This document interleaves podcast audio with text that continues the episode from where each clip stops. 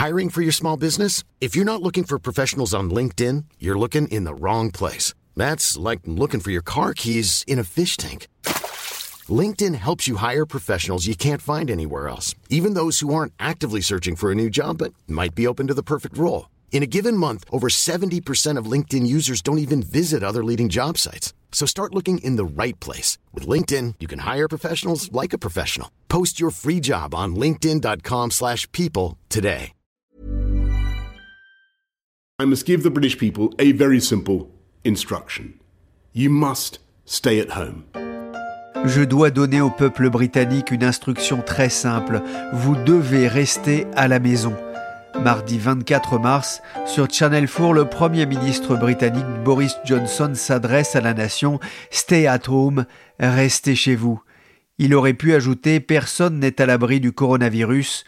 Celui qu'on surnomme Bojo a en effet annoncé ce vendredi avoir été testé positif, même s'il n'a développé que des symptômes bénins. Il est en isolement et dirige par vidéoconférence. Je suis Pierrick Fay, vous écoutez La Story, le podcast d'actualité des échos, et aujourd'hui on va s'interroger sur la faute de quart du Premier ministre britannique. En ski, cela se finit parfois par une chute. Retour en arrière, nous sommes le 12 mars, presque une éternité.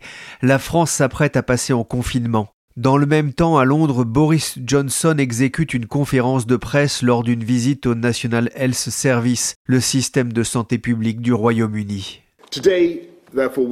Aujourd'hui, nous passons à une nouvelle étape de notre plan. À partir de demain, si vous présentez des symptômes de la maladie, aussi légers soient-ils, si vous toussez ou que vous avez de la température, alors vous devriez rester chez vous pendant au moins 7 jours pour protéger les autres et aider à ralentir la propagation de la maladie. Pas de confinement, pas de fermeture des parcs et encore moins des pubs. Quatre jours plus tard, dans les rues britanniques, la vie suit son cours, comme on peut l'entendre dans ce reportage de C'est dans l'air. Des gens rassemblés devant les théâtres de Londres. Des matchs de foot et des tribunes remplies de supporters. Et même hier encore, un semi-marathon dans les rues de la ville de Basse. La Grande-Bretagne a choisi de suivre une stratégie particulière face au risque d'épidémie, la stratégie de l'immunité collective. Alors, l'immunité collective, c'est l'une des deux méthodes euh, principales de lutte contre le virus. Solveig Godluc est journaliste aux échos en charge notamment des questions de santé publique. La première consiste à dire, comme les Chinois, il faut confiner, il faut que les gens s'enferment, il faut réduire au maximum les contacts, ce qui permettra de, briser net la courbe des hospitalisations, des réanimations et des décès, de stopper tout de suite la contagion. Ça, c'est la méthode chinoise. Et la deuxième méthode, celle de l'immunité collective, qui était celle de la Grande-Bretagne, mais qui ne semble plus tout à fait l'être tout de même en ce moment. L'immunité collective, c'est euh, un virus. Il faut que la population soit immunisée parce que sinon, à chaque fois qu'on va déconfiner, on risque de retomber malade, de l'attraper. Donc, laissons euh, contaminer les personnes qui pourront s'en sortir, c'est-à-dire celles qui ne sont pas fragiles parce que très âgées ou bien en affection longue durée, en maladie chronique.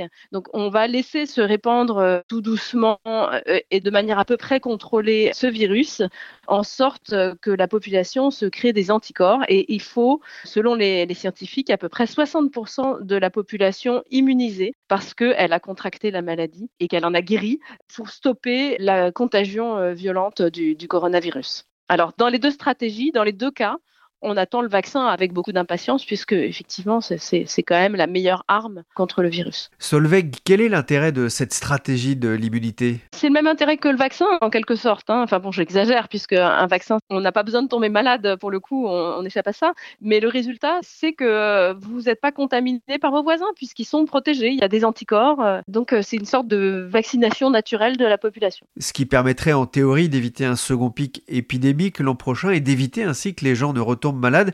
Et que pensent les experts de, cette stratégie? Alors attendez, les experts, c'est très très très large. Il y a beaucoup d'experts qui pensent beaucoup de choses différentes. C'est une option qui n'est pas euh, rejetée euh, par les scientifiques, hein. elle, est, elle est examinée. En fait, il y a eu quand même des changements stratégiques des gouvernements sur ce sujet parce que bah, parce qu'on voit ce que ça donne.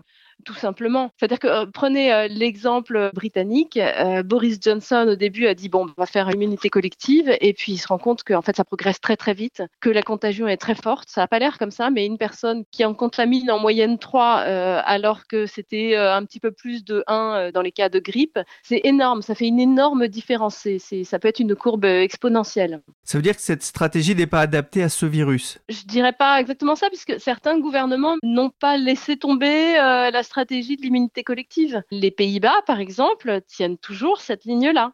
Alors bien sûr, il y, a des, restrictions, mais elles sont beaucoup moins euh, des restrictions de circulation des personnes, mais elles sont beaucoup moins sévères.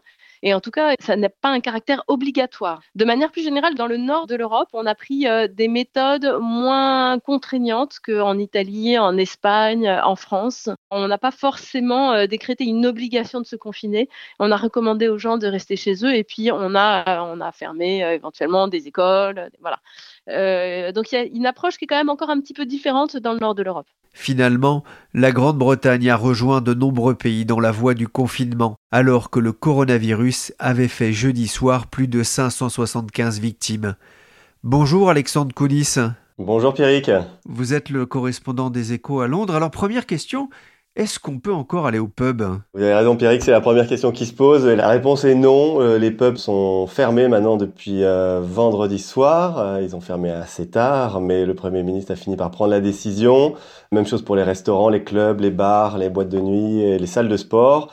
Le même soir, le gouvernement a aussi fermé toutes les écoles. Alors on en a parlé hein, de la stratégie du gouvernement hein, qui était de faire en sorte que le maximum de personnes puissent être immunisées en étant exposés à, la maladie. Pourquoi est-ce que les Britanniques ont mis autant de temps à prendre cette décision de confiner en partie la population? Alors, il y a sans doute euh, plusieurs réponses euh, à votre question, Pierrick. D'abord, bon, euh, est-ce que Boris Johnson a tardé à prendre l'ampleur de la situation? Sans doute, même si ça reste difficile pour l'instant de dire dans, quelle mesure. Est-ce qu'il a trop longtemps misé sur une politique d'immunité collective dont vous parliez à l'instant, donc qui vise à, à freiner l'épidémie, mais sans pour autant chercher à la stopper complètement, de manière à permettre à la population de s'auto-immuniser Là encore, c'est possible qu'il ait tardé à changer son fusil d'épaule, mais on lui en sera peut-être reconnaissant dans quelques semaines. Hein. Si la maladie peine à, reprendre quand on va lever euh, progressivement, j'espère, les mesures de confinement. Ensuite, est-ce que le décalage dans le temps euh, a été normal avec les pays voisins, puisque l'épidémie outre-Manche, en tout cas c'est ce que dit le gouvernement, deux semaines de retard sur la France et l'Espagne, sans doute euh, trois sur l'Italie. Ce qui est sûr, c'est que même en ces temps exceptionnels, interdire ou contraindre est un réflexe qui est, qui est loin d'être naturel au Royaume-Uni, dans un pays qui chérit autant la liberté que les Français l'égalité, donc c'est dire. Et ce qui est sûr aussi, c'est que le gouvernement a changé d'attitude à vitesse grand V, en durcissant son arsenal de manière incroyable euh, en une semaine à peine, après avoir longtemps fait rien ou presque. Ce qui a donné quand même l'impression d'un réajustement, euh, pour dire les choses gentiment, et pour ne pas dire d'un sauf qui peut. Comment est-ce que cette stratégie euh, a été perçue par la presse et par les Britanniques? Alors, la presse a posé pas mal de questions pendant les, points presse quotidiens et les points presse quotidiens euh, ici euh, du Premier ministre. Elle a comparé évidemment avec les mesures plus contraignantes prises en parallèle par les pays euh, voisins. Elle s'est inquiétée de savoir si on n'aurait pas dû agir plus vite et plus fort. Donc voilà pour la presse.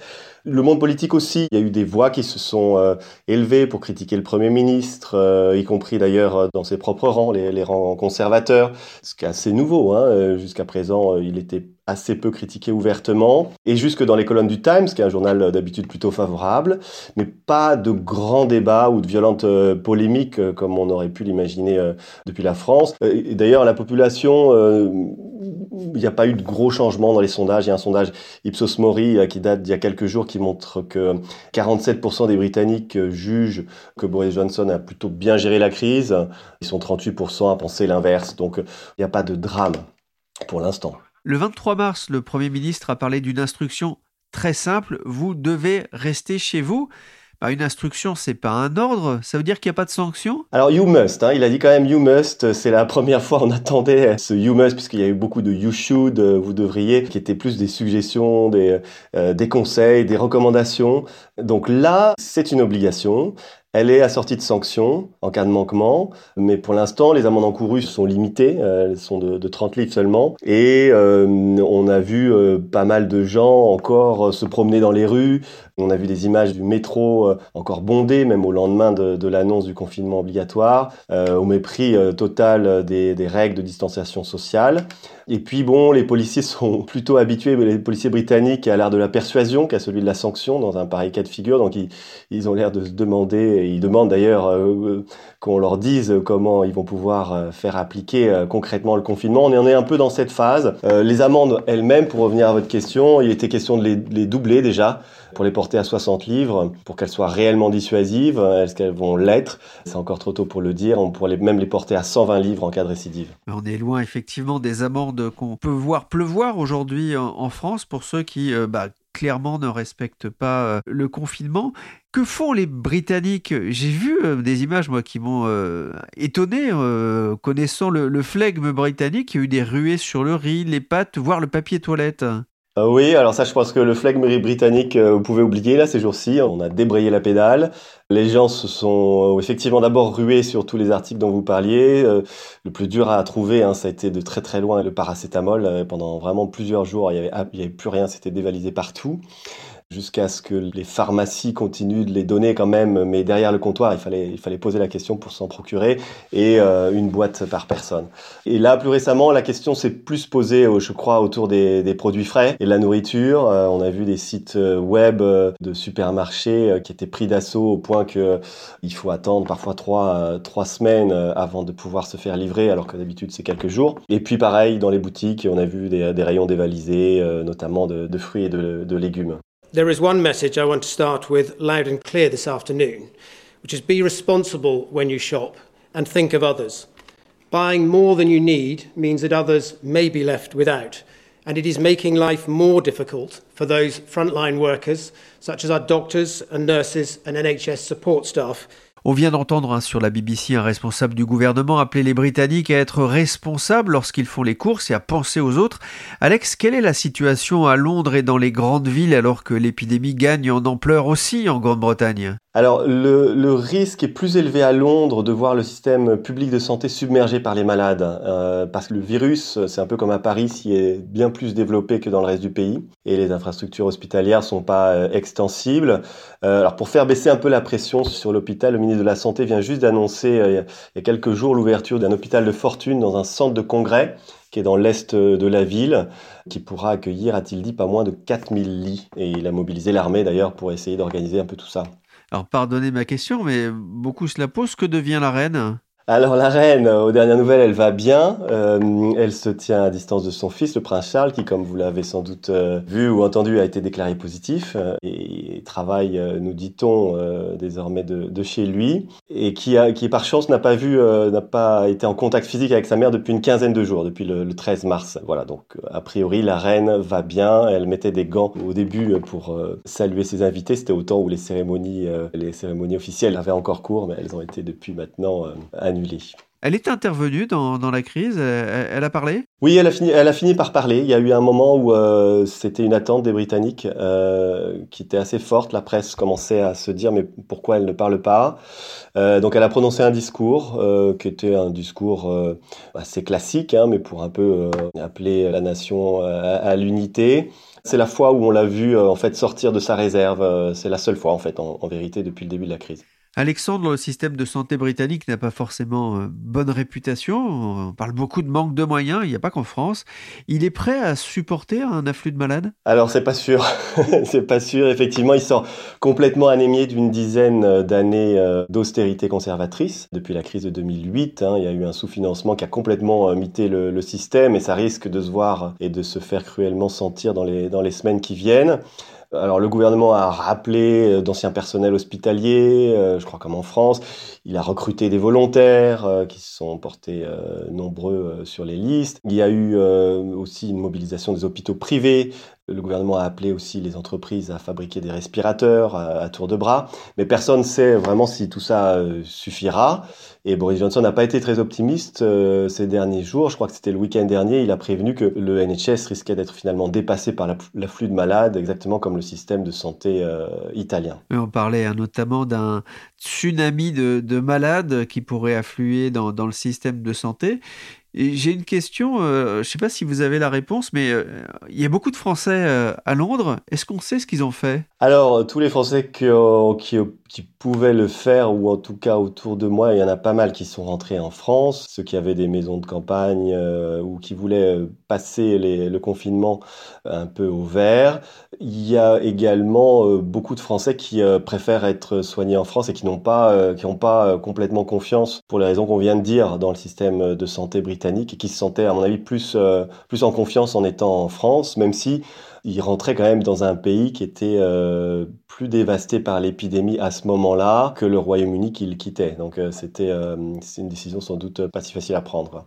Mais il y a eu un, moment d'ajustement, c'est au moment où, les écoles françaises ici ont fermé, quelques jours après la France. Il a fallu quelques jours d'adaptation, mais l'ambassade a aligné les écoles de Londres et du Royaume-Uni sur celles de France. On a une idée déjà de l'impact que cette euh, crise et ce confinement pourraient avoir sur euh, l'économie euh, britannique? Alors c'est dur à dire. Je voyais Standard Poor's il y a quelques jours qui estimait que la récession était inévitable pour 2020 avec une croissance britannique euh, négative de 1,9% sur l'année.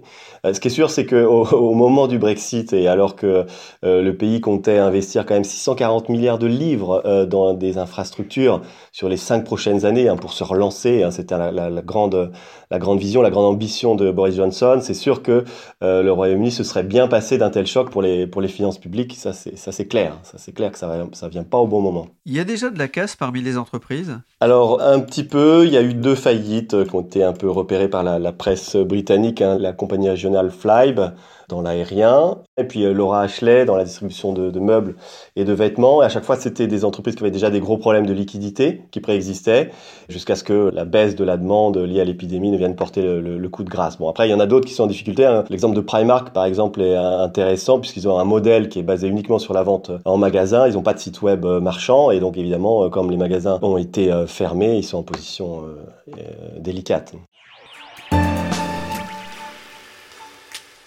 Oui, Alexandre, on va revenir maintenant sur le changement de stratégie qui a été décidé par Boris Johnson, le Premier ministre, concernant euh, justement le traitement de, l'épidémie de coronavirus. Est-ce que c'est le premier grand revers pour euh, Boris Johnson? Alors revers, c'est un peu trop tôt pour le dire, euh, Pierrick, il faudra qu'on refasse un, autre podcast. En tout cas, c'est la première grande difficulté, ça c'est sûr, et c'est aussi clairement la fin de son état de grâce, ça c'est évident. Il connaissait un état de grâce, ça veut dire qu'il était parvenu jusqu'ici à, casser son image hein, quand il est arrivé au pouvoir. Beaucoup doutaient de, sa capacité. Oui, plutôt, oui. Il avait plutôt bien, mené sa barque. Euh, là où on lui reprochait par exemple de prendre parfois des, des, libertés avec la vérité, il avait par exemple réussi à tenir plutôt bien ses promesses, en particulier ses promesses de campagne. Il s'était montré plus bonimenteur que menteur aussi. Donc jamais pris en flagrant délit de raconter euh, n'importe quoi. Là où on le, critiquait aussi pour son dilettantisme ou sa légèreté, il avait réussi à miser à fond plutôt sur son, ses points forts, c'est-à-dire son bagou, son charisme. Euh, pour se poser en, champion du, du can-do euh, spirit, ce fameux euh, fighting spirit qui, qui plaît tant aux, Anglais. Et puis là où on le dépeignait en girouette sans conviction, il avait aussi réussi à affirmer des idées assez claires, ramassées en slogans simples et sans cesse répétés pour mieux rester dans, dans les têtes, comme ce fameux Get Brexit Done de la campagne des dernières législatives. Bref, il avait, il avait la situation bien en main, ou en tout cas il semblait bien l'avoir en main. du point de vue des Britanniques, sa gestion du Brexit jusqu'ici était sans faille. Oui, oui, on peut même dire que jusqu'à présent, il, marchait sur l'eau. Euh, non seulement il avait réussi à faire le Brexit fin janvier, mais il, avait prévenu qu'il ne négocierait pas au-delà de la fin de cette année les termes de la relation euh, qu'entretiendra à terme le Royaume-Uni avec l'UE. Il s'était montré ferme sur la pêche, dur sur l'absence de rôle euh, qu'il souhaite réserver à la Cour de justice de l'UE. Bref, il avait tenu sa promesse de faire un vrai Brexit. Et il s'en était même fait le champion.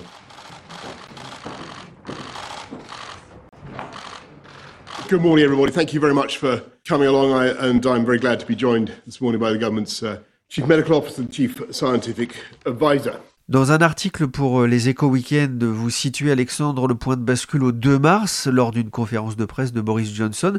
Que s'est-il passé ce jour-là? Alors ce jour-là, Boris Johnson euh, se contente de recommander, euh, justement à l'occasion de sa conférence de presse euh, quotidienne, de recommander aux Britanniques qui présenteraient des symptômes de rester chez eux pendant 7 jours, mais il rechigne toujours à leur demander de réduire leurs contacts sociaux et leurs déplacements à l'essentiel. Il faudra attendre pour cela le lundi suivant. Et deux heures après sa conférence de presse, Emmanuel Macron annonce qu'il va fermer toutes les écoles et les universités de France, décision que Londres refuse alors toujours de, de prendre. Bref, c'est ce jour-là qui devient évident que la politique britannique est totalement en retard comparée à celle de ses voisins dans la lutte contre le coronavirus. Et, puis, pour couronner le tout, euh, c'est le cas de le dire, ce jour-là, il y a également euh, un faux pas que commet l'un des deux experts euh, dont est toujours flanqué depuis le début de la crise, Boris Johnson. Il s'appelle Patrick Valence, c'est le, conseiller scientifique chef du gouvernement. Et il parle euh, ouvertement du, du, principe, qui est quand même assez compliqué, assez alambiqué et assez glissant politiquement, d'immunité collective, euh, laissant entendre que le gouvernement est prêt à laisser le virus infecter 60% de la population, euh, soit 40 millions de personnes quand même, et que ça fait même partie de ses plans. Donc à partir de ce jour-là, les critiques fusent, et pendant tout le week-end qui a suivi, donc c'est un jeudi soir si je me souviens bien, jusqu'au lundi où il y a un réajustement et, d'un seul coup la politique du gouvernement commence à se muscler, il y a eu un, y a eu un vrai flottement là. Keep calm and wash your hands, s'était-il contenté de déclarer aux Britanniques et il avait ajouté ceci. Let me be absolutely clear that for the overwhelming majority uh, of people who contract the virus, this will be a mild disease from which they will speedily and fully recover, as we've already seen. Pour la plupart des gens, le coronavirus ne provoquera que de légers malaises dont ils se remettront très vite et entièrement. Si la crise sanitaire prend de l'ampleur, est-ce que Boris Johnson, qui a annoncé un vendredi être positif lui aussi au Covid-19, est-ce qu'il pourra rester au pouvoir, Alexandre? Alors ça, euh, Pierrick, c'est encore un peu trop tôt pour le dire aussi. Euh, certains l'accusent d'avoir péché par un excès de laxisme depuis le début de la crise. C'est tout à fait possible, mais la vraie question, c'est de savoir si cela va, va, coûter à la fin des vies et combien, ou beaucoup. Et ça, on le saura euh, au mieux que dans, dans, plusieurs semaines. Ce qui est sûr, c'est que Boris Johnson pensait avoir fait le plus dur en gagnant les législatives de décembre, au la main, euh, en retrouvant une, d'ailleurs une majorité à, l'Assemblée pour gouverner, et en faisant le Brexit dans la foulée fin janvier. Donc, il s'était débarrassé de ce fardeau-là. Donc, il, en tout cas, il pensait avoir un horizon complètement dégagé pour dérouler son agenda de, de réforme, sans, sans trop avoir de compte à rendre d'ailleurs à, à personne. Mais avec le coronavirus, tout s'est subitement euh, envolé. Euh, avec quel argent, par exemple, peut-il espérer investir dans les, infrastructures qui devaient lui permettre de désenclaver? C'était une de ses grandes promesses de campagne, le nord et le centre euh, du pays ces ex-bastions industriels qui votaient à gauche euh, autrefois et qu'il fallait euh, absolument garder dans ces, dans, dans nouveaux électeurs. Quel temps lui restera-t-il pour réformer comme il le voulait, euh, par exemple, la BBC Enfin, c'est quelques, quelques exemples seulement de, de, de ce qu'il souhaitait faire, mais juste pour montrer que depuis quelques jours, toutes les cartes sont totalement, totalement rebattues. Merci Alexandre Koudis pour ce témoignage sur la Grande-Bretagne au temps du coronavirus. Et merci Solveig Godluc, journaliste santé aux échos, qui chaque jour nous rend compte dans les pages du journal de l'évolution de la situation en France. Un dernier chiffre qui montre tout de même la capacité de résilience des Britanniques. Le ministre de la Santé a annoncé que plus d'un demi-million de bénévoles s'étaient portés volontaires pour aider les services sanitaires à faire face à la crise. C'était le double de l'objectif qu'il s'était fixé. La story s'est terminée pour aujourd'hui. L'émission a été réalisée par Nicolas Jean, chargé de production et d'édition Michel Varnet. La story est disponible sur toutes les plateformes de streaming et de téléchargement de podcasts. N'hésitez pas à vous abonner et à partager nos émissions. Pour l'actualité en temps réel, c'est sur leséchos.fr.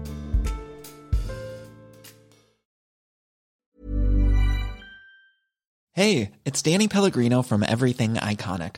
Ready to upgrade your style game without blowing your budget? Check out Quince. They've got all the good stuff shirts and polos, activewear, and fine leather goods, all at 50 to 80% less than other high end brands.